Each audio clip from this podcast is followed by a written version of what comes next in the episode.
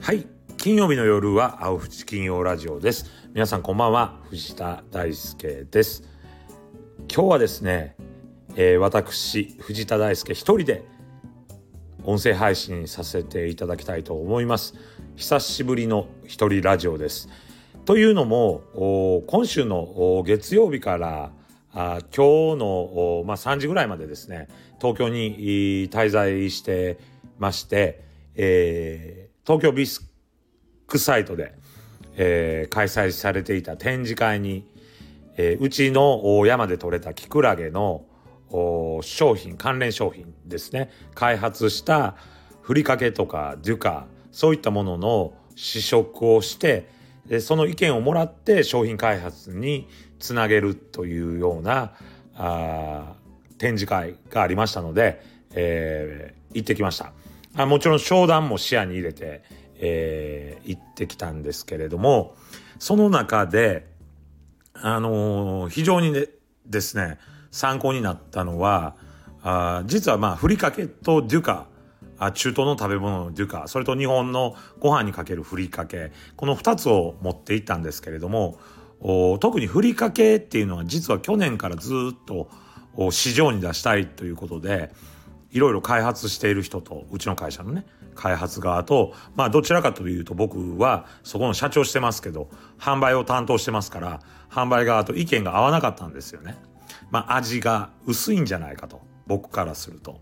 でも開発している人はキクラゲっていうのは健康的なイメージあるから薄味でいいんだというようなことで、えー、こう問答があってですね、えー、なかなか決めきれなかったのでこの際ですね意見を伺ってこの味どうなんだということを聞いてですね最初話しようというふうに思ってましたのでまあ、それを率直に聞いてきました。で、デュカの方はデュカの方で、えー、まあ、新しい商品になりますので、まあ、感想を聞くということだったんですけど、特に、ふりかけに関しては、その開発と販売で、まあ、意見が違うと、若干異なるということだったんですけど、まあ、試食してくれた人たちの意見を聞くと、薄い方がいいと。健康的なあキクラゲを使ってるわけだからあんまりジャンキーな味の濃い刺激の強いのよりかは健康的なソフトなある意味では薄味な方がいいっていうふうに意見がほとんどでしたね。あの濃い味がいいっていう人もほんの数名いたんですけどほとんどがですね、えー、薄味がいいということで、えー、まあ僕はですね自分の舌というか味覚を信じて、えー、言っていたんですけどやっぱりその自分だけの考え方じゃいけないなとむしろ開発していた人たちの方が意見がまあ正しか正しいというかまあ消費者に近かったのかなっていう風な形でこの流れであの市場に出していきたいというふうに思ってます。でそれとあのデュカの方はですね、えー、中東のまあ食べ物なんですけどなかなかこうナッツ砕いたりとかシナモン入れたりカレー粉入れたりとかあカレーのスパイス入れたりとか、まあ、そういうこうまあいろんな味付けができるもので、えー、今回はですねシナモンなんかをちょっと風味で入れてるんでヨーグルトとか、うん、アイスクリームにも使えると。いうこうちょっとこうバランス感覚のある味付けにしたんですけどまあおおむね好評だったんでこれも商品として、えー、市場に出せるんじゃないかなというふうに、えー、僕はあ感じたところです。まあ実り多い、えー、こう展示会でした。でまあ商談というかね問い合わせみたいなのもあって開発したら連絡くださいとかあるいはねふりかけよりもその話の中で僕らもこれお茶漬けをキクラゲ乾燥キクラゲ使って作ったら戻った時にその食感がああるからあの乾燥キクラゲの粉末だとあのなかなか食感がないのでそのふりかけとかドゥカは。あのある程度の大きさの乾燥キクラゲにして、えー、お茶漬けにした時に戻すような形ができないかなと。いうのでまあ戻し方っていうのが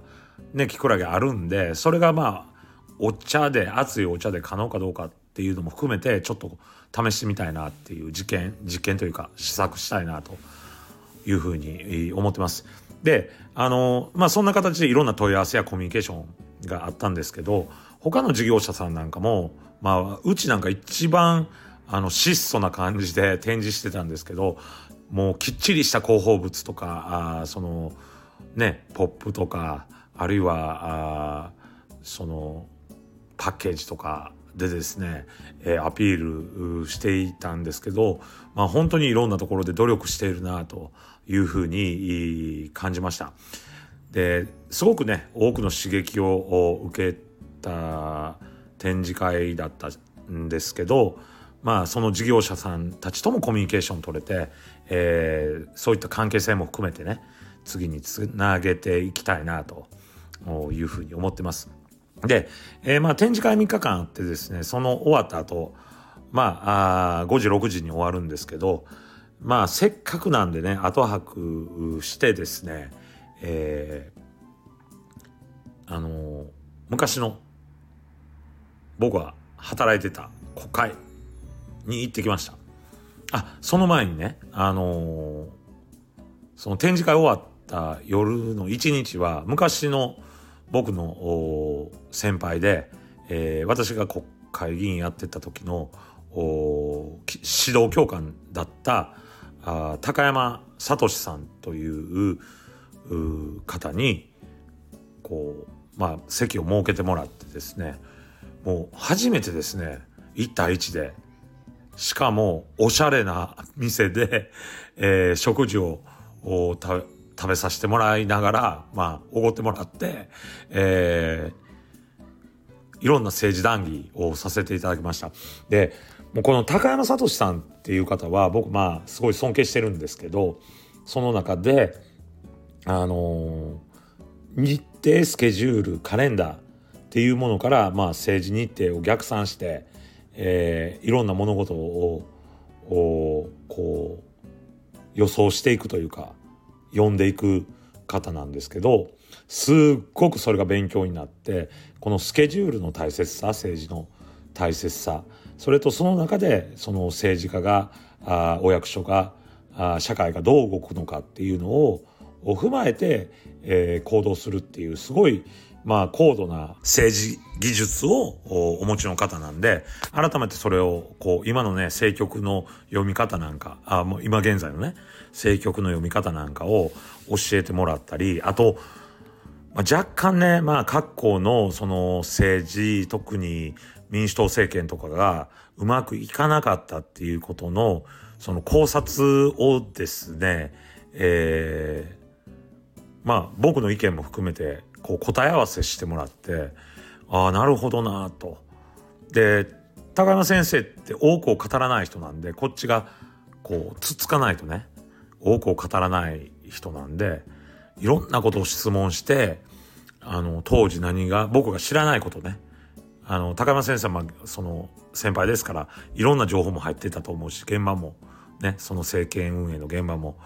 見てた人なんでまあ、そういう話を聞いてあなるほどなと。あと自分の読みもねそんなに間違ってなかったなっていうふうに思って、えー、まあ過去の考察答え合わせをさせていただきました。一点だけ言うとこれまあなかなか音声配信で言えないところもあるんですけれども一番の問題は政権交代の高揚感の中で冷静な判断とかあそのいろんな人の思惑を交通整理できなかったところがあ大きな問題なんじゃないかなっていうとこです。で加えてまあこれ言ってもいいかな多分言ってもいいと思うけど高山先生は全部それ把握してたなっていうことです。で次にですね、えー、次にというか、まあ、その展示会終わって後泊してですね、えーまあ、今日行ってきたんですけど、まあ、私の師匠の北上慶郎先生無所属有志の会で、えー、まあ同期ですけど年上で随分僕のことをまあ大事に目をかけてくれた福島先生のとこ行ってですね話を聞きました。でまあ今現職の衆議院議員で。でですね、まあ、北上先生はおおらかに迎え入れてくれて、おお、頑張っとるか、みたいな感じの空気でですね、いろんな対話をさせてもらったり、一度、玉木の方にね、玉木町の方に、公園来てもらえないかなっていう、その北畠近房の人の小陶器とか、そういったことの解説を、その、玉木でしてほしい。僕の仲間のね、みんなにしてほしいっていうことで、そんなんお願いしたら、来てもらえますかっていうような、ちょっとお願いをさせていただきました。で、福島さんにはね、あのー、まあ、ぜひ次もね、なんか選挙区の区割りが変わるらしいんで、次ぜひ頑張ってくれっ、えー、頑張ってくださいっていうことでね、えー、お伝えしたら、これはもう10年、20年に一度の政局ね、今裏金問題とか自民党の内部構想とかあいろんなね、えー、こう日本が置かれた状況も含めて大変な時期だからこういう時に自分の選挙だけ考えて自分の生き残りだけ考えて行動するのは政治家じゃないっていうねここすごく刺激のあるキリッとした意見を聞いてまあ活動する分野は違いますけどね私は山でキクラゲ作ってそれをどう販売したいかっていうことなんですけど刺激を受けて自分も頑張らなくちゃいけないなというふうに感じたところです。その後はですね、えー、これも私が国会議員時代に同期だったんですけど年上で随分私のことを可愛がってくれた指導してくれた年上でしたんでね、えー、まあ、大人の立ち居振る舞いとかねものの考え方とかを教えてくれた山本剛生さんのところに行って、えー、山本剛生さんは今日本維新の会で、えー、衆議院議員やられていて、え前回の選挙で復帰したんですけどまあ今まで、え苦労された分ですねえー、しっかりとね、えー、熱意を持って、政治に向き合ってるっていう感じがしてですね非常に刺激をこれも受けたわけであります。で場所は違いますけどねやっぱり志って大事だなと思うしまあ裏金の問題とかでいろいろ政治家が批判ね一部の政治家が批判されてますけどおこう実直に真面目に誠心誠意でやってる政治家の方と今回お会いできたのは非常に貴重だったなと思います。ですから私もですね、まあ元々の原点何だったかっていうと、キクラゲを売りたいと。で、原木しいたけを売りたい。で、えー、ウバメガシ薪を販売したいっていうのはそもそもですね循環型の経済で、えー、自然再生をしながらそして、えー、この人間のその生命のリズムを大切にしながら持続可能な経済を作っていくというのが目的だったんで、まあ、ぜひそういった視点で改めて僕も決意を新たに頑張っていきたいなというふうな、まあ、東京出張でした。はい今日は一人ラジオになりましたけれども皆さん聞いていただいてありがとうございました。以上でございます。